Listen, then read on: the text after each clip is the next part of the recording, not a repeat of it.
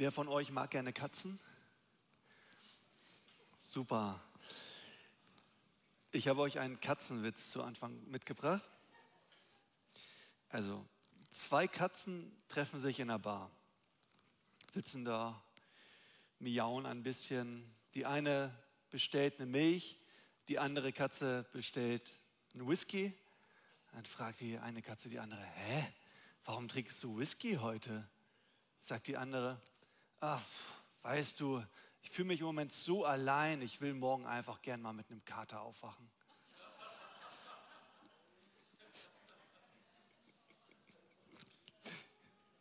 Wir haben eben schon im Kinderprogramm erfahren, wir sind nie allein.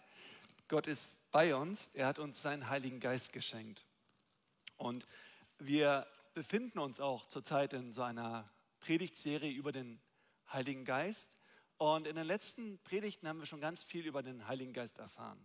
Zum Beispiel, dass der Heilige Geist an Pfingsten auf die Gemeinde gekommen ist und die Gemeinde gegründet hat.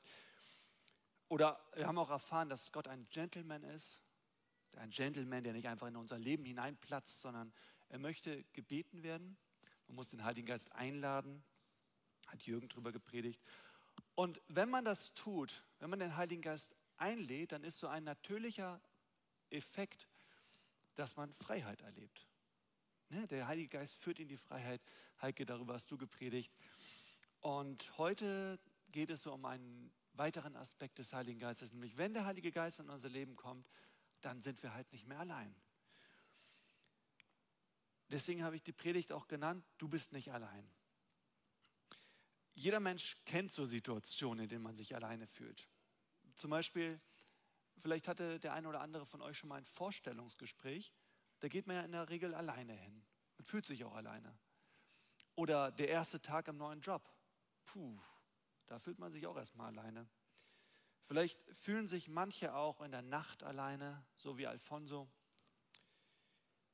Manchmal fühlt man sich alleine nach dem Streit mit dem Ehepartner, der Ehepartnerin. Man fühlt sich alleine, das kennen wir doch alle.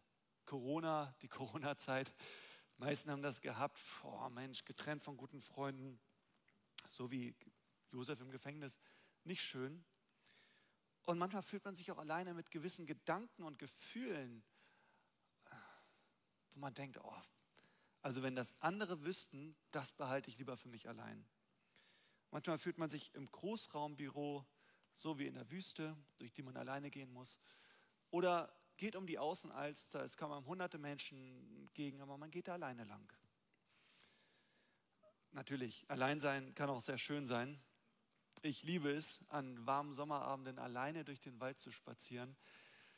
Oder Christina, letztens, wir haben vorhin schon darüber gesprochen, letztens war ich in Kroatien bei den Pitschwischer Seen, wo normalerweise tausende Besuchermassen sind. Und dann bin ich da noch alleine nach Kassenschließung herumspazierte, den Park für mich allein. Das war schön. Alleinsein ist sehr schön, wenn man sich dafür entschieden hat. Aber Alleinsein ist nicht schön, wenn man damit zurechtkommen muss. Josef hat vieles erlebt.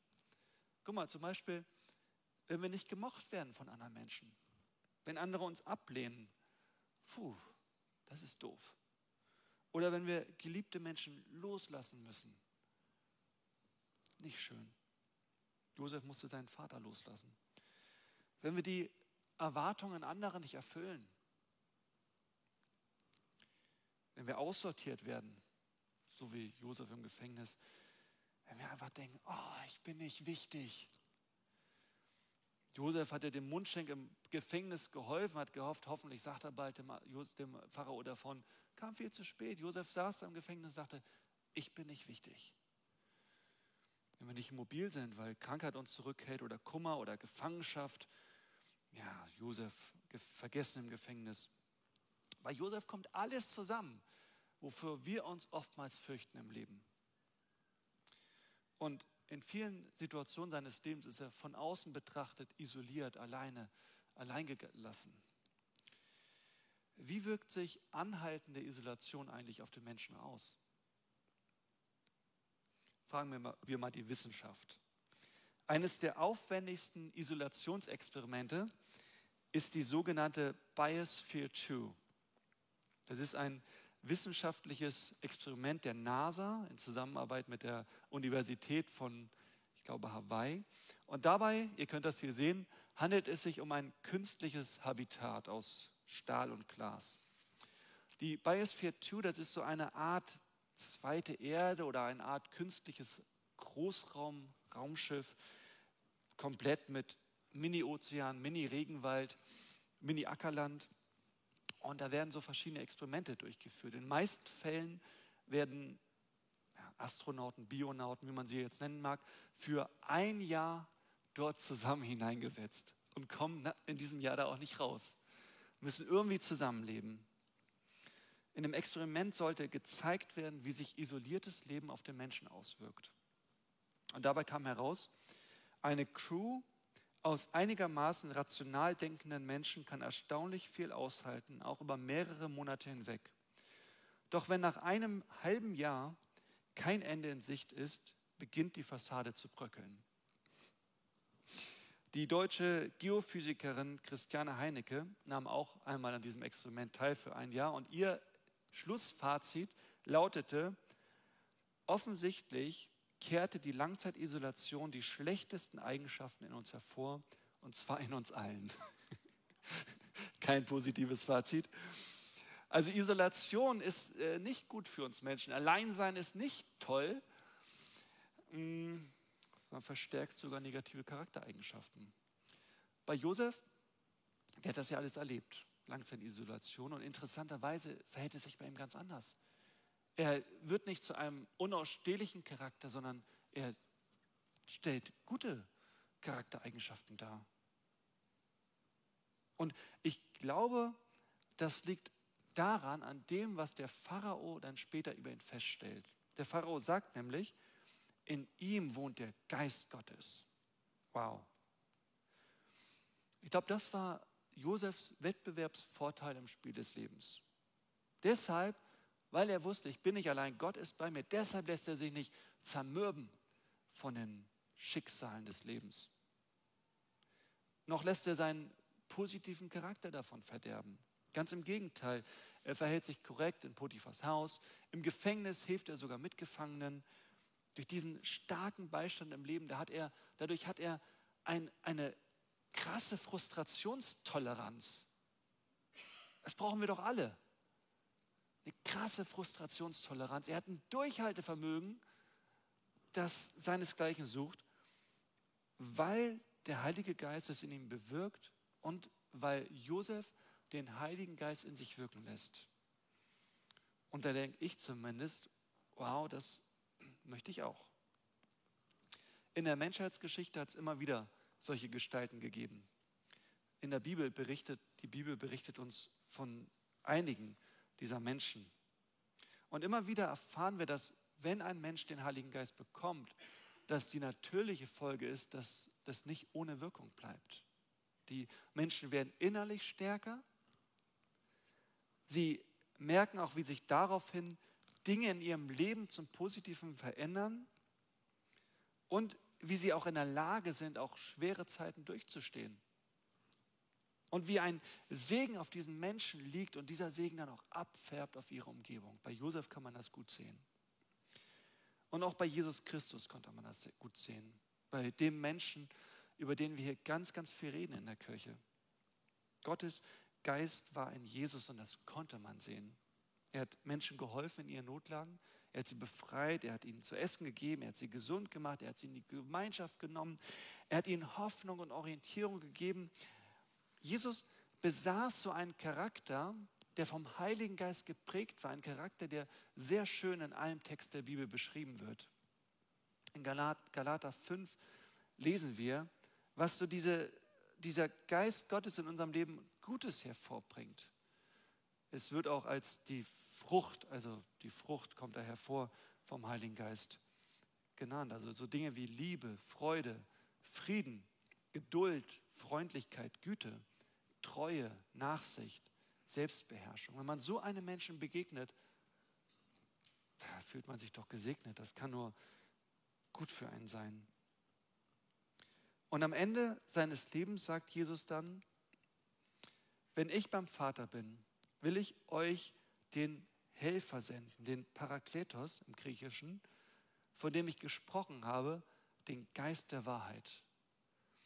Und als natürlich die Nachfolger von Jesus das gehört haben, was, du willst uns verlassen, da haben sie sich erstmal allein gefühlt und gedacht, Jesus, du kannst uns doch nicht alleine lassen. Aber Jesus sagt, es ist besser für euch, dass ich gehe. Ist es besser für uns, dass Jesus jetzt nicht bei uns ist? Der Heilige Geist ist besser für uns, als wenn Jesus jetzt hier die Predigt halten will und nicht ich? Jesus sagt das so. Sonst käme der Helfer nicht, der an meiner Stelle für euch da sein wird. Wenn ich nicht mehr bei euch bin, werde ich ihn zu euch senden. Die Nachfolger von Jesus hatten so eine Ahnung davon, was das für sie auch bedeuten würde. Sie kannten nämlich diese Auswirkungen des Heiligen Geistes aus dem Leben von Jesus. Liebe, Freude, Frieden, Geduld, Freundlichkeit, Güte, Treue, Nachsicht, Selbstbeherrschung. Und wenn wir uns dann das Leben von Jesus ansehen, dann sehen wir, dass all diese Dinge auch wirklich bestehen geblieben sind, auch als er von außen betrachtet alleine war. Schaut mal, Jesus hatte Freude in den dunklen Nächten, weil er nicht alleine war, sondern im Gespräch mit seinem himmlischen Vater.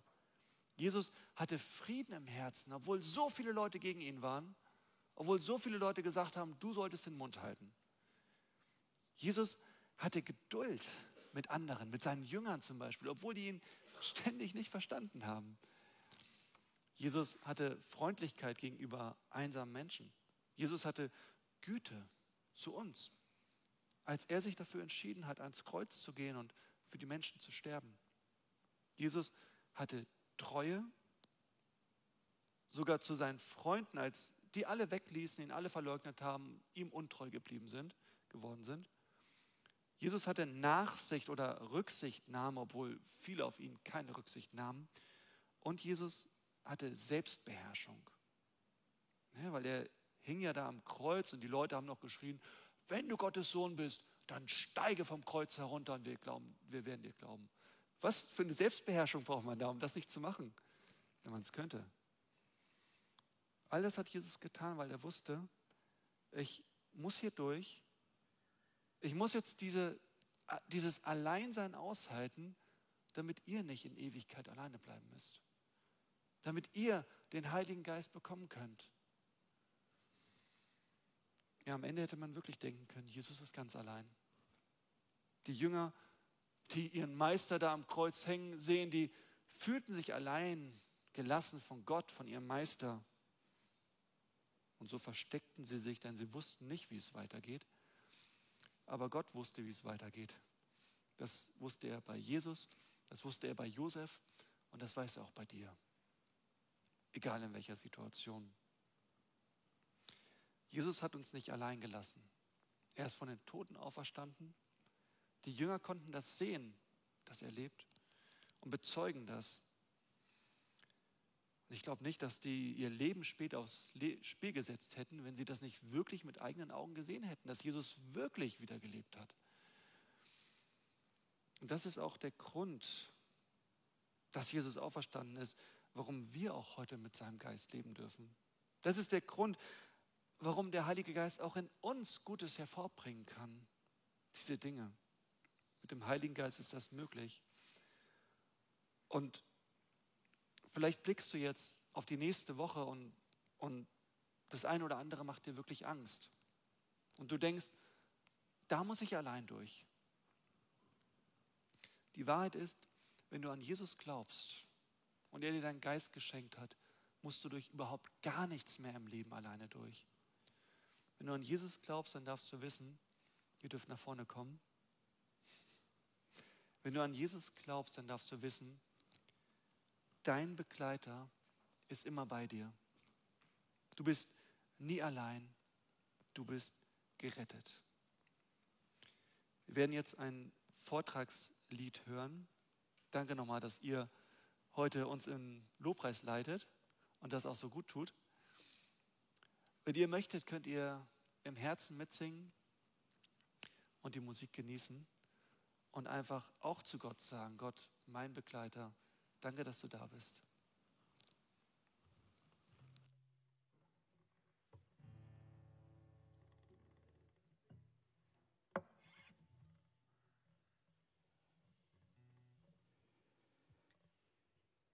Genau, ich habe das Lied geschrieben, weil ich genau das erlebe. Gott ist mein Begleiter. Darum geht es auch in diesem Lied.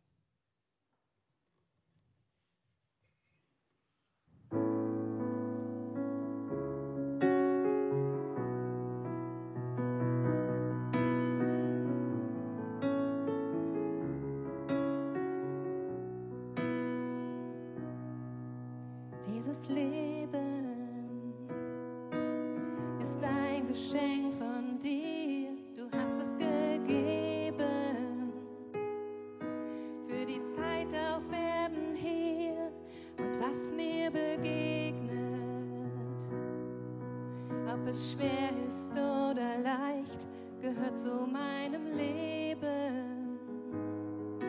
Ist mal tief und mal ganz seicht. Wenn ich durch das Wasser gehe, steigt die Kälte in mir auf.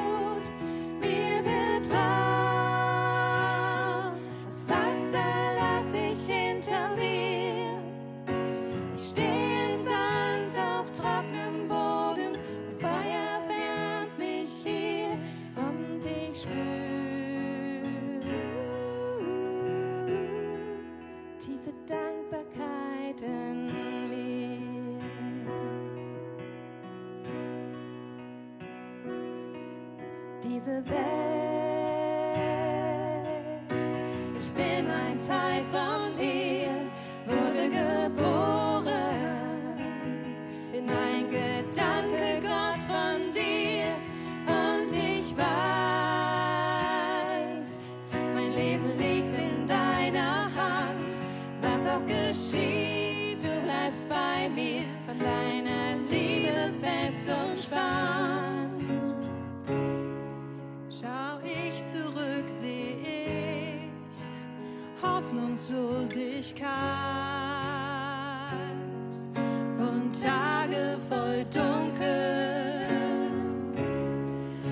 Eltern sind.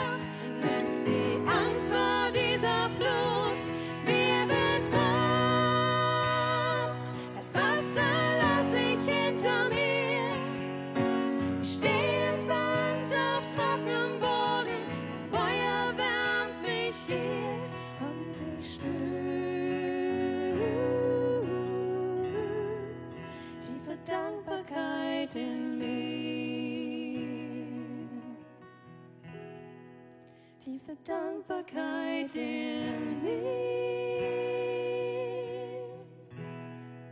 Tiefe Dankbarkeit in mir. Amen. Vielleicht denkst du, ich bin nicht wichtig. Vielleicht denkst du, mich macht doch, mag doch eh keiner. Vielleicht denkst du, wenn man mal meine ganzen Erfolge wegnimmt, alles, was ich geschafft habe, was bin ich dann? Allein? Jesus bietet uns seinen Heiligen Geist an. Vielleicht denkst du auch, es bringt doch eh alles nichts. Irgendwas muss sich ändern in meinem Leben. Jesus ist gekommen, um die Veränderung in unserem Leben zu sein.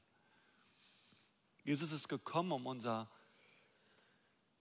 unser Herz auszufüllen.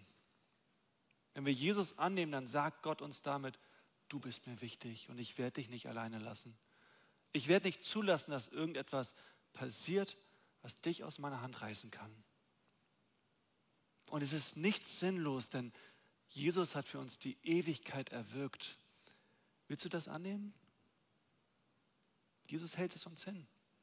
Er ist nicht umsonst gestorben, er ist gestorben, damit wir mit ihm leben können.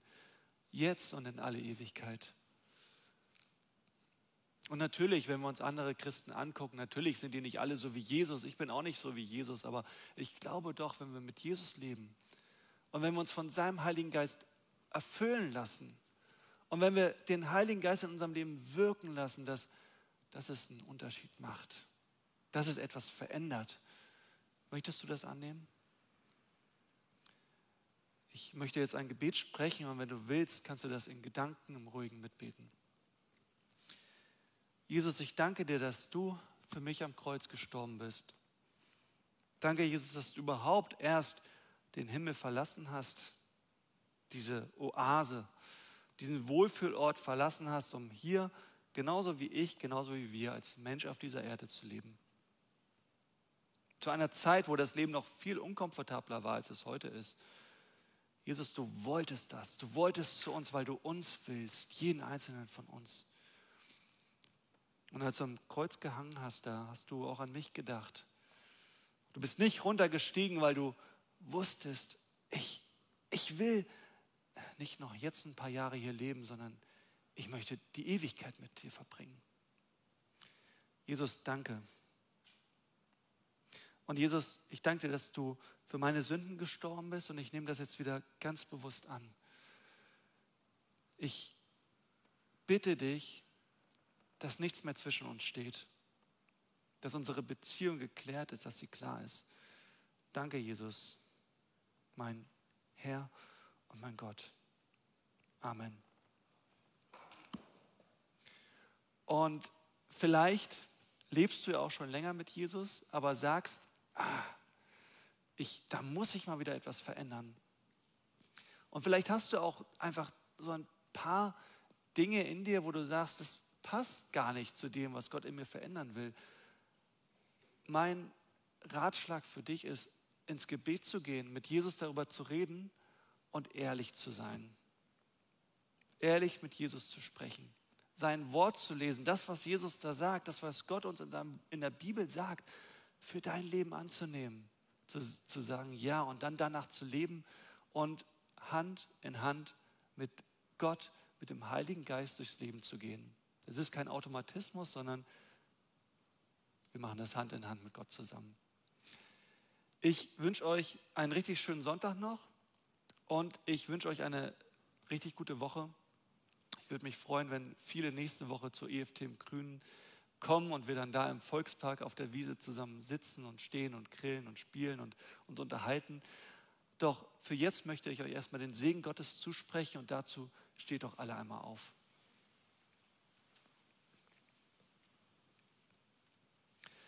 Der Friede Gottes, der höher ist als alle Vernunft, der bewahre eure Herzen und Sinne in Jesus Christus, unserem Herrn. Amen.